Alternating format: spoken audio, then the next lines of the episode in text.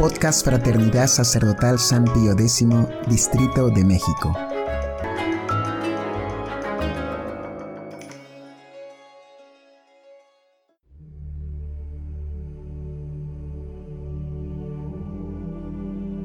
Hojita de Fe número 102. La evolución y el origen del hombre según la doctrina católica.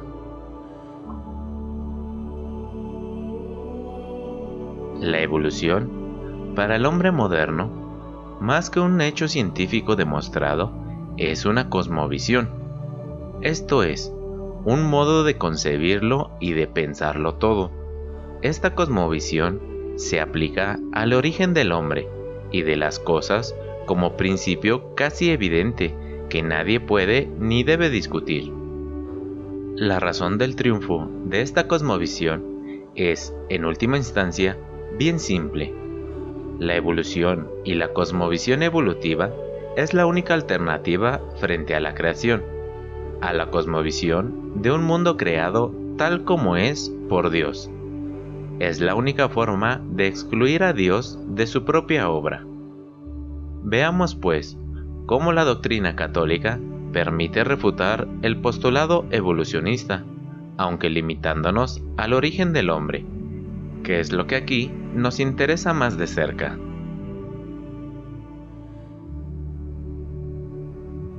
1. La enseñanza de la Iglesia.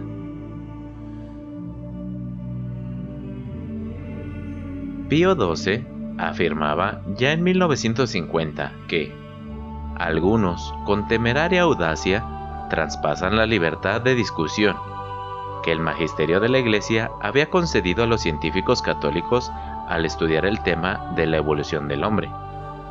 Al proceder, como si el mismo origen del cuerpo humano de una materia viva, preexistente, fuera cosa absolutamente cierta y demostrada, por los indicios hasta ahora encontrados y por los razonamientos de ellos deducidos.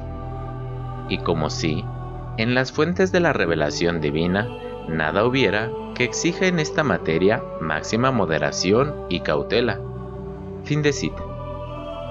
Es decir, que ni hay nada ciertamente demostrado desde el campo de la ciencia que obligue a sacrificarle las afirmaciones de la Sagrada Escritura ni tampoco serios reparos contra la hipótesis evolucionista desde el campo de la revelación. Examinemos, pues, qué nos dice la Iglesia sobre el origen del hombre. Para ello, desenterremos un decreto de la Pontificia Comisión Bíblica, referente al carácter histórico de los tres primeros capítulos del Génesis, del 30 de junio de 1909.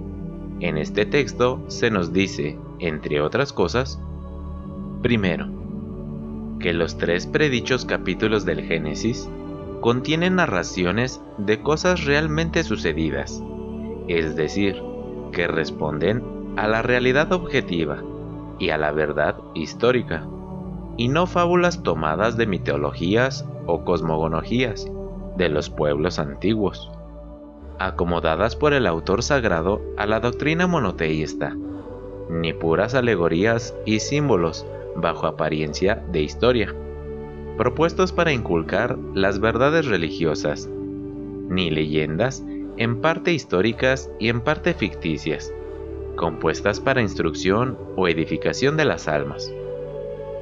Así lo prueba el carácter y forma histórica del libro de Génesis, el particular nexo de los tres primeros capítulos entre sí y con los capítulos siguientes, el múltiple testimonio de las escrituras, tanto del Antiguo como del Nuevo Testamento, el sentir casi unánime de los santos padres, y el sentido tradicional que, transmitido ya por el pueblo de Israel, ha mantenido siempre la Iglesia.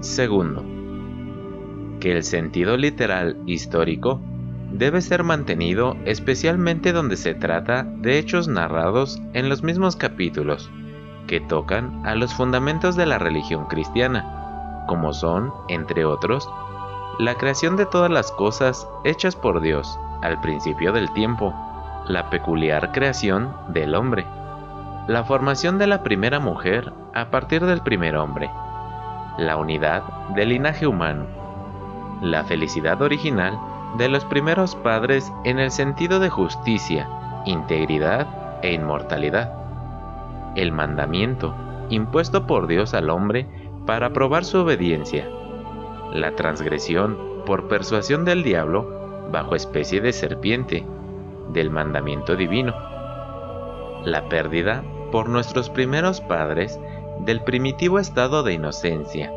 así como la promesa del reparador futuro. Notes en particular las cuatro verdades que resaltamos, que son las que se encuentran directamente implicadas en el tema que tratamos, la peculiar creación del hombre, la formación de la primera mujer a partir del primer hombre, la unidad del linaje humano, la felicidad original de los primeros padres en el estado de justicia, integridad e inmortalidad. 3. Que solo es lícito apartarse del sentido propio de las cosas, palabras y frases de estos capítulos cuando las locuciones mismas aparezcan como usadas impropiamente, o sea, metafóricamente o antropomórficamente y la razón prohíba mantener el sentido propio o la necesidad obligue a abandonarlo. A partir de estas enseñanzas del magisterio, argumentamos por partes. Primero, ante todo, es dogma de fe la unidad del género humano, esto es, que todos los hombres vienen de Adán y Eva. Este dogma es un presupuesto de otros dos. La universalidad del pecado original, que, salvo a la Virgen María por privilegio singular, afecta a todos los hombres, por venir todos de Adán, y la universalidad de la redención realizada por Cristo, primer límite impuesto por la doctrina católica a una postura evolucionista. Una sola primera pareja, a lo que es lo mismo en clave evolucionista. La evolución solo puede afectar al primer hombre y a la primera mujer. Segundo, pero no que también es dogma de fe que la mujer viene del hombre. San Pablo nos lo recuerda. No procede el hombre de la mujer, sino la mujer del hombre. Ni fue creado el hombre por razón de la mujer, sino la mujer por razón del hombre. Primera de Corintios 11, 8, 9. Esto es, también hay que entender literalmente la formación del cuerpo de Eva a partir del cuerpo de Adán. Y así, Eva no pudo evolucionar a partir de una primate. Segundo límite, pues que la doctrina católica impone a la doctrina evolucionista. Y es que la evolución no vale para la mujer. El único que habría podido evolucionar, según la doctrina evolucionista católica, sería Adán. Tercero, el caso es que hay más. Si leemos con cuidado el decreto de la Pontificia Comisión Bíblica, vemos que según la doctrina católica, hay que entender literalmente la peculiar creación del hombre. Ahora bien, ¿qué es lo peculiar en la creación de Adán? No ciertamente la producción de su alma, que fue igual a la creación del alma de Eva, o de la Virgen, o de Cristo, es decir, a partir de la nada. Lo peculiar es precisamente la manera como Dios formó su cuerpo. Esto último es pues lo que hay que entender al pie de la letra según el texto bíblico. Ahora bien, ese texto dice clara y constantemente que el hombre, por lo que mira a su cuerpo, fue formado de la tierra. Llámesele lodo, barro o polvo. Cito, el Señor Dios formó al hombre con polvo del suelo e insufló en sus narices aliento de vida y resultó el hombre un ser viviente. Génesis 2.7 Con el sudor de su rostro comerá el pan hasta que vuelvas al suelo, pues de él fuiste formado, porque eres polvo y al polvo tornarás. Génesis 3:19 El primer hombre, salido de la tierra, es terreno. El segundo, que viene del cielo, es celestial. Primera de Corintios 15:47. Fin de cita.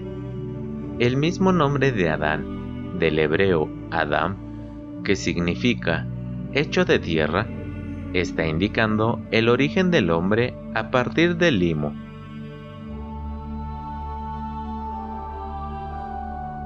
(2) El parecer unánime de los santos padres. El parecer de los santos padres y de los teólogos es unánime en explicar la formación del cuerpo de Adán a partir del limo de la tierra si se exceptúa por su alegorismo a Orígenes, Cayetano y algunos pocos más. La Iglesia, por su parte, ha explicado siempre literalmente a los fieles la creación del hombre a partir del barro de la tierra y el de la mujer a partir del hombre. En muestra de ello, bástenos reproducir, como enseña el Catecismo Mayor de San Pío X, la creación de nuestros primeros padres. Cito. Dios creó al hombre a su imagen y semejanza, y lo hizo así. Formó el cuerpo de la tierra, luego sopló en su rostro, infundiéndole un alma inmortal.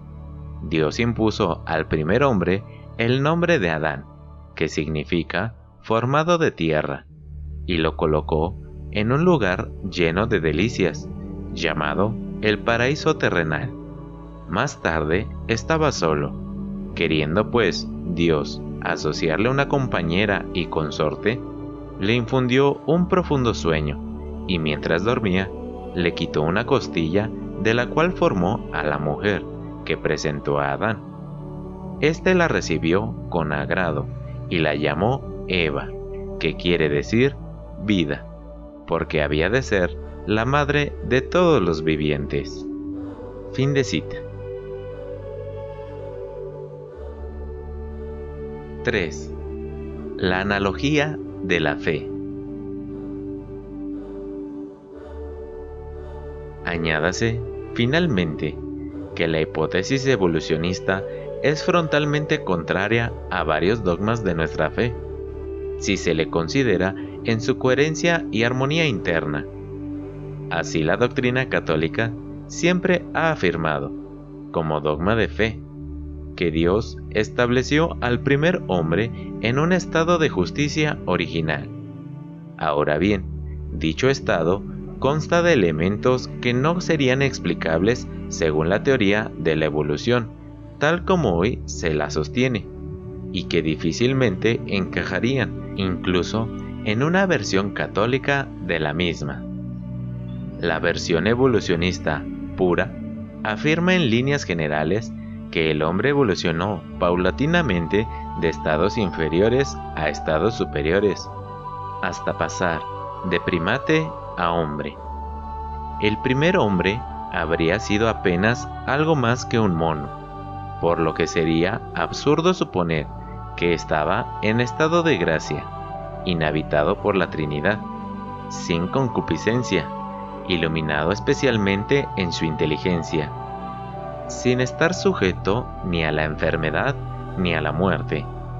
Tampoco sería evolutivo suponer en él un pasaje de lo superior a lo inferior, es decir, la caída que habría significado para el género humano la pérdida de esos dones preternaturales. En cuanto a la religión, habría pasado de la admiración de los misterios de la naturaleza a la adoración de los animales, totemismo. Luego, a la de los demonios, pandemonismo. Para terminar, en la de seres ya endiosados, politeísmo. Y culminando en el monoteísmo, ya muy superior, tiempos postmosaicos. Resumiendo, la perfección del hombre no se encuentra en sus comienzos, sino que la alcanzará un día como culminación de todo un proceso evolutivo, en términos cristianos. Se lo podría identificar con el Cristo cósmico de Teilhard de Chardin, esto es, con lo que él mismo llamaba punto omega de la evolución.